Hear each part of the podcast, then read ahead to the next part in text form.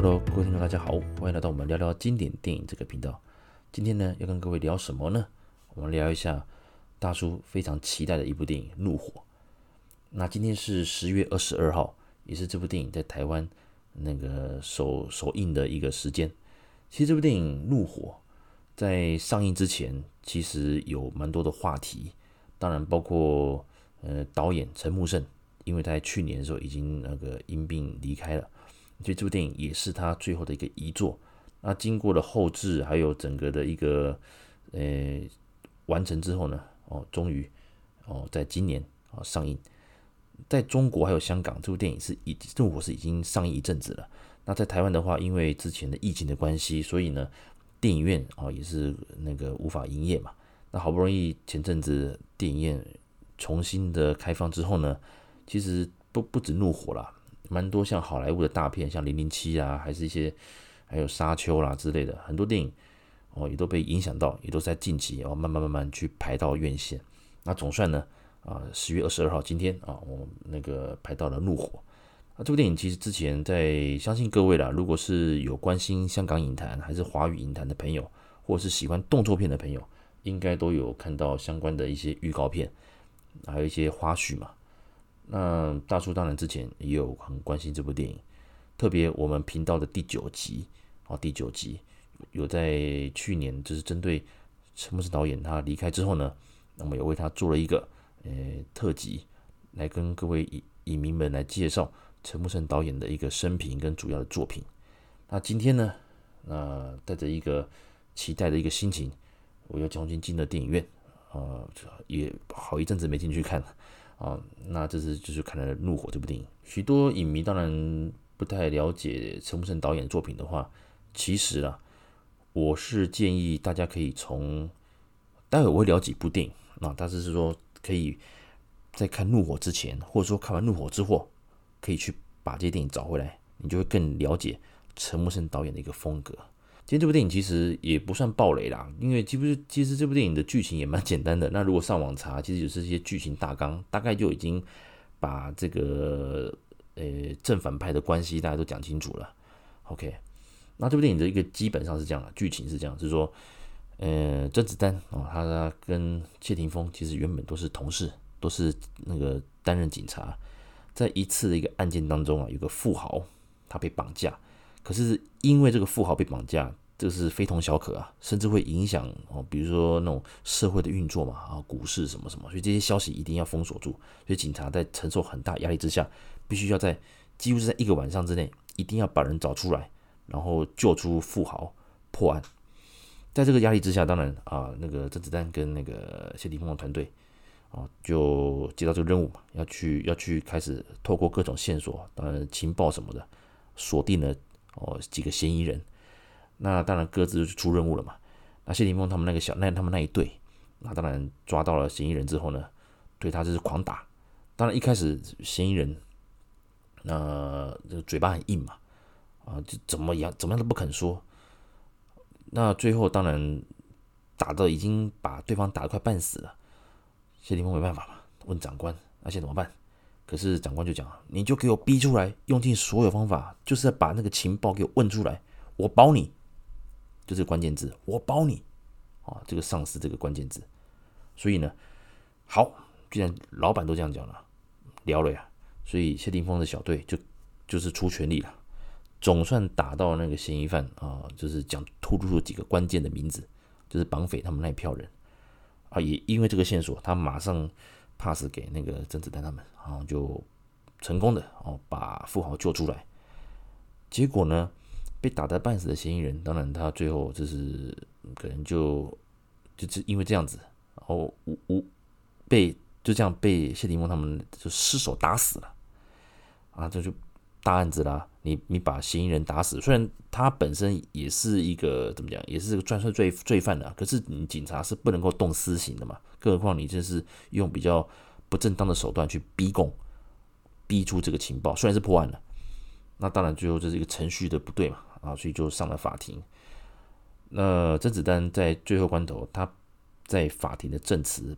是对谢霆锋他们不利的，因为他觉得公事公办，啊，公事公办，连长官都没有跳出来保谢霆锋他们这个 team 啊，这个小队。所以呢，谢霆锋他们这个小队因为这个关系就全部入狱了。入狱之后呢，当然心中就不平衡嘛，不平衡。那当然出来之后就开始做一些大案子啊，慢慢的想要来报复这些当时跟这个他们怎么讲？他们觉得他们很委屈了啊，觉得老板没帮忙，甄子丹我的好兄弟也没有帮忙我，等等之类的啊，就开始这个一连串的一个一些大案件之后啊，然后大家双方在那个厮杀，然后在斗智斗勇，大概是这个剧情。那这部电影其实跟各位聊一下陈木胜导演的一个风格啦，我跟让大家来有一点记忆。陈木胜导演他的作品呢，相对其他香港导演的作品的话，他没有呃稍微少一点点，可是呢，他很擅长拍什么写实的动作片，而且他的镜头就是直来直往。什么叫直来直往呢？他的运镜就是快速，而且他可以在短时间之内。将正反派的一个刻画就把它讲出来了，用破题法，所以我才刚讲嘛，这个剧情其实算单纯，就是说一开始你就知道谁是坏人，谁是好人，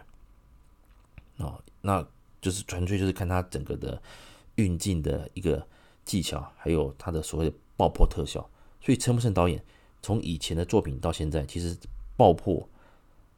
还有这些所谓这种呃特效这种手法，哦。是非常的受到的那个受受到的注重啊，他很很爱很会运用这些那个爆破特效。然后先讲几部电影，很多人可能以为谢霆锋跟陈木胜的合作也许是比较后期的，甚至比较年轻的影迷可能以为是新少林寺啦哦之类的。其实要再拉到前面点的话，当时啊，陈木胜导演他其实。他有几部呃很重要的动作片跟各位介绍。第一部呢就是《义乌冲锋队》，啊，台湾叫做那个《怒火街头》嘛。那这部电影其实非常的精彩，里面啊是吧都是刘青云还有陈小春，尤其陈小春那个时候他《古惑仔》系列刚刚才崭露头角，所以他那时候也是高人气。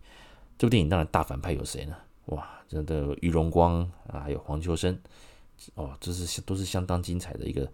一个的演技对决啦。那这部演技其实基本上他从一开始就没有冷场，从一开始的劫犯人到后面的一个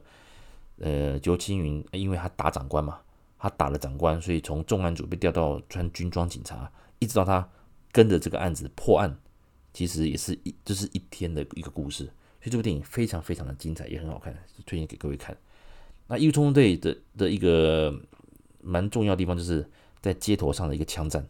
这个我我大家带大家有机会呢，不管是看过的朋友还是还没看过的朋友，我先我先这个枪战哦，大家稍微有个印象。OK，好，第二部电影就是那个特警新人类这部电影啊，横空出世啊，真是横空出世哦，把当时哦这个好几位明日之星，就是或者是说刚开始有点崭露头角的一些年轻演员。一一口气就是把他们推向所谓的一线演员的一个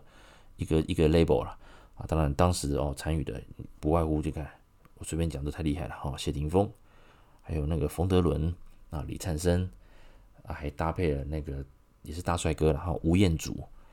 那同时里面也有演反派的，就是伊子维啊，这几位当时都还算比较年轻，比较青涩。那凭借这部《特警新人类》。让所有人都知道，哇，这个这些人真的是哦小鲜肉啊，哦未来都是，呃，在香港影坛一定很多发展，也确实啊，他们这几位也都影响着哦。目前其实到现在，他们都有陆续都有一些作品，有这经典作品在这边，在香港影坛这边啊留下这些经典。好，那特警新人类当时也是以那种很明快的那个这种节奏，就是说，你看的什么什么正电影。其实剧情都相对简单，而且一开始就会知道一些正反派的一个一个分布，你不需要花太多时间去猜哦之类的，所以你会看得很爽，一直看就看他就是怎么讲，视觉上呢，还有在那个怎么讲，他的动作的一个，比如说他的动作戏、枪战都非常的那个豪迈啊，而且爽快，很利落。OK，好，那你们以为陈木胜导演就是这这种就是这种风格吗？那就错了。一直到了后面，其实他会尝试许多的一个怎么讲，很多的呃类型，而且跟更多的演员来合作，特别是像《我是谁》啊，成龙的《我是谁》，还有《新警察故事》。《新警察故事》也是有成龙、谢霆锋，甚至还有吴彦祖嘛，也让吴彦祖得到了哦那个最佳男配角的一个肯定。所以大家可以发现说，诶，虽然。从之前的义务冲锋队到特警新人类，它是属于就是很典型的这种硬派的哦，那个警匪电影，就是硬派，就啪啪啪，你是坏人，我打你啊，我抓你。可是到了我是谁哦，当然因为搭配成龙的所谓的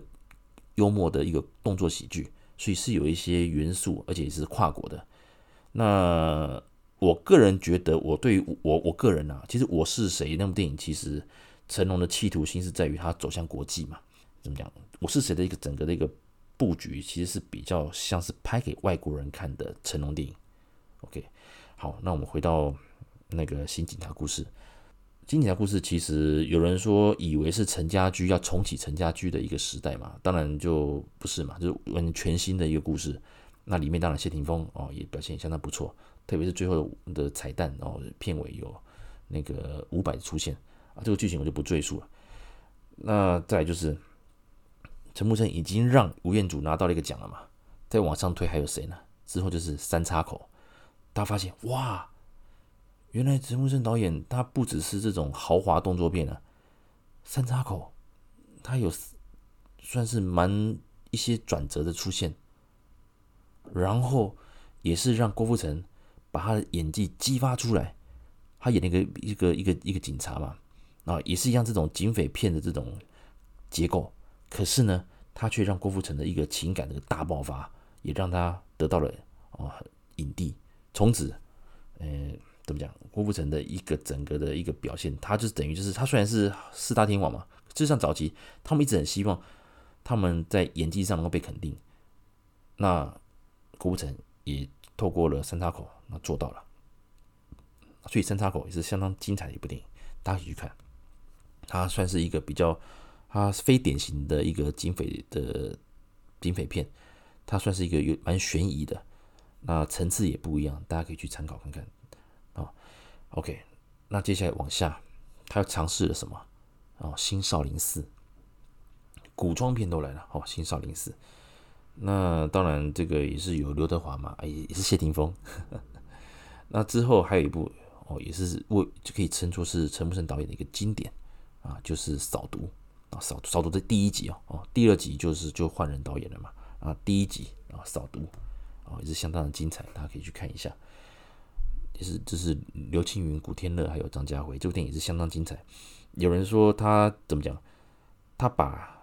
我自己认为啦，他把整个跨国，因为他这个剧情有拉到泰国嘛，哦，他有把整个呃海外的一个视野哦，就是这种呃。跨国性的这种犯罪，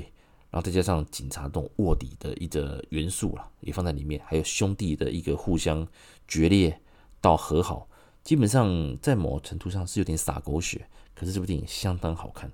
你会发觉说男人的情谊真的是经得起考验，而且可以为了兄弟而牺牲掉自己的性命，所以这部电影非常好看，我非常的推扫毒。啊，扫毒。那之后，当然后面到了，还有像近期的话，就是《围城》嘛，啊，《围城》也是相当精彩的，也也是有刘青云，所以基本上我刚刚讲这几部电影，你会发现刘青云、谢霆锋真的算是跟陈木胜导演合作非常多次的那个那个男主角了。OK，好，那我们回到《怒火》，刚刚大家有有印象的话，我刚提到嘛，如果《义务冲锋队》这部电影讲到的时候，就是那个可以讲到。就是街头枪战那一段，当年我看这这边的时候就觉得哇，好紧张哦！那个警方在街道上这样子开枪这样对峙。其实到了怒火的时候，我坦白讲，那怒火当然他一开始的一个编排哦，就一下就进入正题，一直到后面警方去围捕谢霆锋的时候，那个大决战的时候，哇，也是应该爆那个在街头上这样枪战。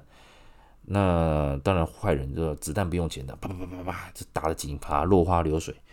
这边呢，你就发现在之前的《异冲锋队》也有类似的一个场景，可是基本上，因为当然当然随着时间的不一样，特效的处理也不一样嘛，所以你会发现怒火这边更成熟，而且更紧张。那里面当然怒火的话，其实蛮妙的啦。会有人，我今天看完的时候，其实我跟刚好跟旁边一位影迷啦，因为我不认识他，我们就聊天啊。呃，看完之后，我们去我我去我开车嘛，然后我去拿车子啊，就遇到他聊了一下。我们都觉得其实那一段在某程度上，其实跟刘德华的风暴有点类似啦。当然，风暴他玩的更大哦，只是把整个中环炸翻了。那那是比较比呃也是大手笔了，以真实度一个写实度来讲的话，呃，陈木胜导演的《怒火》这一块的表现是比较比较呃呃怎么讲，比较写实一点。那刘德华的《风暴》呢是比较夸张了，不过里面都有一位角色是黄德斌。那黄德斌在《风暴》里面，他的虽然也是配角，可他的台词跟他的表的戏份稍微多一些些。反而在怒火，其实黄德斌几乎是没有什么台词的啊，几乎没有什么台词，我觉得蛮可惜的。就是说你你也是请了老戏骨，结果并没有特别的搭配。当然，呃，甄子丹跟谢霆锋本来主角光环就很强啊，所以其实倒也还好。只是我觉得说啊，如果有黄德斌在里面，他是不是应该有什么表现？因为这里面当然有很多熟面孔嘛，包括谭耀文啊，谭耀文还有吕良伟啊，吕良伟，那这些都是相当精彩的一些跟主角的对手戏。那里面当然还有卢慧光嘛，哇，这些老面孔出来，觉得哇，这就是我要的，这就是我要的香港的呃风格的写实动作警匪枪战片。陈木胜导演，谢谢你，你都达到了。闷了那么多年，其实怎么讲，我讲实在了，我讲实在，像是林超贤。啊，像是像怎么讲，一些导演，他们可能之前都有这这这类风格的一个实力，可是随着也许中港合拍嘛，还是怎么样，很多东西其实你很难拍得出这种纯港产的这种这种这种这种大制作啦。当然有人会讲，哎，《拆弹专家》啊，一或二啊都很棒啊，还有像《扫毒二》啊，怎么之类的。不过讲实在，呃。我想要的那个画面，其我相信应该有些听众可以了解了，就是说我就是要直接大家两两边这样子拿枪就对干，那不要过多的什么铺陈啊，就是说正是正派是正派，反派就是反派，正派就是要抓到反派，反派就是要整垮正派。这部电影谢霆锋的表现非常的好，呃，不能说甄子丹表现不好，应该是说甄子丹的表现在水准。只不过在角色的铺陈，还有整个故事的结构上，谢霆锋他经历了努力的去完成上头交办的事情，但是因为一个 miss 一个错误，那这这错误也是迫于长官给的压力嘛，所以发生了这个错误，但是没有人挺他，长官推卸责任，而唯一可以帮他们说一些。转圜的一个证词的甄子丹，他却选择了如实的把他看到的那个 moment 讲出来，那间接也算是一个把他们推向监牢的一个关键呐，所以也是被谢霆锋他们那小队的人算是一个把他们就是他们把就把甄子丹当做是他们的一个一个要报仇的对象之一啊。好，那我们回到一个。那个剧情的一个每个角色的部分，基本上女主角是秦岚，那其实不用太在乎，因为 哦，这种硬派电影其实女主角的存在其实都没有那么重要了哈，啊，只是说怎么讲，在整个的表现，我觉得蛮可惜的。大家大大家如果有机会，你们上 YouTube，你们去搜寻《怒火》的时候，都会有很多呃花絮。那我前几天是有看到一篇花絮，还不错。他说是删减画面，剪掉就是当谢霆锋他们小队被判有罪的时候，那那些人因为他们也被剥夺了一些就是警察的那个身份嘛，那他们在回归，他们离开队上，在各地哦，这是自己的生活遇到的一些状况。那坦白讲，因为他是讲粤语的，而且没有字幕，因为毕竟删减画面嘛，所以其实我对他们的台词是也没一知半解了。也就是说，这里面每个角色他们遭遇到这个状况的时候，其实他们回归他们他们自己的家庭的时候，也同样还有自己的生活的时候，也同样遇到啊、呃，可能就是被其他的亲戚啦，或者是他的那个怎么样，诶，被看不起啦，啊，还是怎么样，就是就看你衰了，你已经衰了嘛，对不对？所以他们就是抑抑郁、闷闷不乐，也造就了后来他们出狱之后，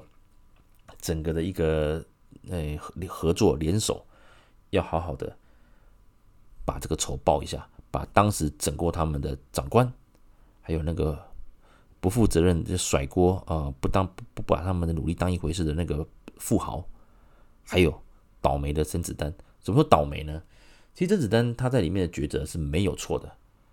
他是个正义的警察。这在前面也也也有教也有谈到，就是有一段那个甄子丹被他的朋友啊也是上司啦，就是那个谭耀文啊请去喝个茶。发生什么事情呢？因为是希望甄子丹能够对一个袭警案来做，来来来来把它审一下，把它搓掉哦，不要再往上报了。这个是高阶警官的命令哦。啊，谭耀文当然就被被被要求当做一个中间人，然后请甄子丹放下，甚至还请出被打的那个警察，还有加害人。加害人其实就是个负伤的小孩子啦。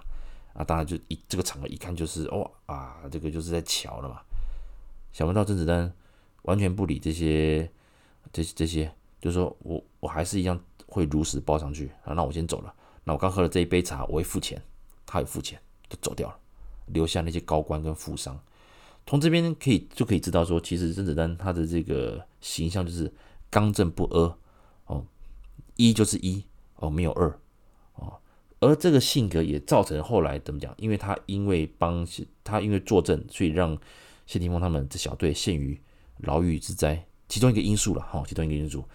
也因为这样，让他的家人哦，也受到了一些怎么样，一些危机了。所以，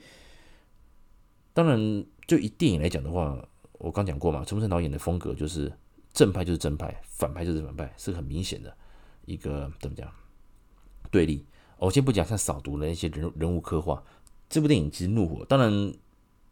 我是不晓得为什么会把一些，因为如果就像我讲的，他他把我刚刚提到的每个小队他们之后出事之后被周遭的人，呃，诶，就怎么冷眼看待了，还是看不起了，怎么之类的，还是冷嘲热讽之类，那一段也放进去的话，我觉得会比较完整，你才会知道说为什么这些人这么这么的痛恨警队，这么痛恨甄子丹，这还有包包括这些痛甄子丹的上司吕良伟那些，我怎么会这么痛这么痛恨？以前都明明是同袍嘛，所以如果那几段放进去的话，那个花絮是是还蛮蛮蛮蛮是会比较丰富哦，这个电影的层次会比较丰富。只不过也许是篇幅关系，或者说哎呃片长关系啊，也许他们认为这段其实有跟没有其实也还好，因为我自己是蛮喜欢看一些细节的。那既然那段拿掉，其实瑕不掩瑜啦，那那那一段拿如果呃拿掉也不影响。整个剧情的一个发展，只是说如果放进去的话，我觉得会更让观众投射说，哇，其实这些这些悍匪也是被逼出来的，更何况他们也还是警察啊、对不对？所以，呃，有机会我刚讲的，大家如果看完《怒火》之后，是真的是可以上网搜寻，把这个花絮找出来看，它是公开的，YouTube 可以找到啊。只不过它是讲粤语，没有字幕，所以大家会比较辛苦一点。如果不熟的话，好，那这部电影当然卖点还有什么？哇，就是。甄子丹跟那个谢霆锋的对打，甄子丹是练家子，不用讲。那谢霆锋当然他以前拍动作片也蛮多的，甚至那个怎么样，他的身段也是有去去练过。包括像有一段经典嘛，跟那个谢霆锋的蝴蝶刀打，爽，真的是爽哇！这个整个的编排啊，啪啪啪啪啪啪啪这样子，这真的是，甚至谢霆锋有一度也是打的甄子丹招架不住啊。所以你会发现这个节奏真的是爽快。这部电影我们先做一个总结啦，是说就以整个的风格跟原创性来讲的话，是怎么讲？是有蛮多陈木胜自己作品的影子。大家懂我意思了？就是说这部电影的原创性其实没那么高，而且剧情其实一开始大家就知道整个的一个谁是正派谁是反派啦，然后反转的那种转折其实几乎是算是没有了。就是你就是把它顺顺的把这部电影看完，然后很紧张投入在里面。那或许是因为也那也许是因为那个后制的时候，其实陈木胜导演已经离开了，所以有一些画面的一个编排，或者是说剪接方面、剧情的铺陈，maybe 整个操刀最后的决定，可能当然就不是那个陈木胜导演本人嘛。所以我相信呢，也许哦，也许如果陈木胜导演他还在的话，啊，把这部片做最后的一个完成的话，或许在层次上，或或者说对每个角色的刻画，可能会深一点点。因为我我们已经看过了，他在他在扫毒，他在新少林寺已经会用镜头，还有怎么讲，加一些画面，让角色主要角色更饱满，所以我才说他把那个花那个每个组员之后遇到事情把它删掉，我觉得还蛮可惜的。那我相信，嗯，不瑕不掩瑜啦，瑕不掩瑜。好，那这部电影的分数啊，如果满分十分，我给八点八分，八点八分。我真的觉得很好看，那特别是啊，那个工作了一整个礼拜啊，礼拜五大家放松啊，我们去电影院看，哇，再再加上今天天气又冷啊，电影院这样看哇，蛮舒服的。那期待很久了，嗯，终于看到这部电影，爽快，我真的很推荐这部电影《怒火》。喜欢哦，香港动作电影、警匪电影的朋友们，一定要去电影院收看这这这部超级强片。怒火，那甄子丹的表现，呃，那个无话可说。那谢霆锋更令人印象深刻，他演的坏人其实够坏的。他整一个转换，你会发现说，从一开始的一个很热血的警探，而被现实逼成啊，你入狱了，而且你在你在狱中啊，你又被你以前抓的那些汉，因为他们很抓了很多犯人嘛。结果你是警察，你自己后来也被关了，你当然里面都是你的仇人啊。所以其实谢霆锋他在监狱也受到了一定的程度的折磨。不过这有些伏笔啦，那个我就不会特别再讲，因为有一些小细节讲破就不好，就不精彩了啊。总之呢，这部电影非常值得一看。那有关陈木胜导演的一个介绍，如果要更详细的听我们的一个解说的话，可以参考我们频道第九集。好，我们针对陈木胜导演，好，我跟那个路易斯有针对。陈导演的经典作品做一些介绍。好，那以上就是我今天的啊，那个今天是十月二十二号，那我看完电影，我就利用这个晚上时间，那来跟各位分享一下我对《怒火》这部电影的一个观后感。那也希望呢，大家能够继续支持华语电影呢，呃，台湾电影、香港电影啊，这是都需要各位的一个支持。那当然讲这边就比较感伤了，因为其实看到最后。在跑字幕的时候，你会看到，就是说陈木胜导演的一个一个，真的很可惜了，他真的太早离开了，他如真的太早离开，所以只能说了，我们人生苦短，很多事情其实想做就要做，有梦想就要尽量完成啊。那陈木成导演，我相信